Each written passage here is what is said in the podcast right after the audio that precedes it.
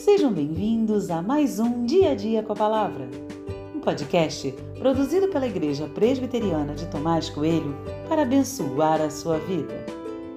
O título de hoje é Deus é bom e tem por base o texto de Esdras 3, 11a, que diz: Cantavam responsivamente, louvando e dando graças ao Senhor com estas palavras ele é bom porque a sua misericórdia dura para sempre sobre Israel.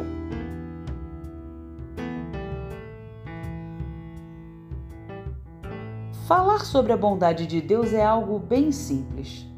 Basta olhar ao redor e perceber como você está cercado de coisas que são essenciais para você, mas que você não fez nada para adquiri-las. Olhe para o seu corpo, o funcionamento dos seus órgãos e etc. Contudo, é possível questionar a bondade de Deus em vários momentos da vida. Quantas pessoas, no momento de desespero e profunda dor, não perguntaram a Deus: Senhor, por que está fazendo isso comigo? Recebemos algumas coisas que achamos difíceis demais, duras demais.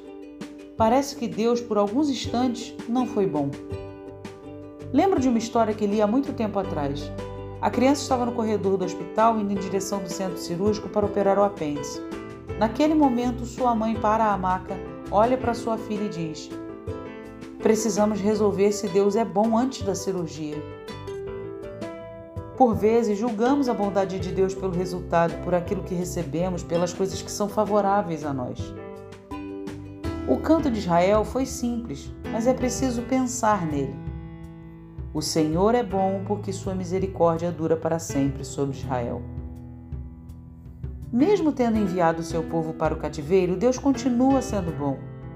Quando recebo aquilo que quero e aquilo que não quero, Deus continua sendo bom. Que o seu olhar perceba a bondade de Deus em cada canto, e não apenas quando as coisas forem favoráveis a você.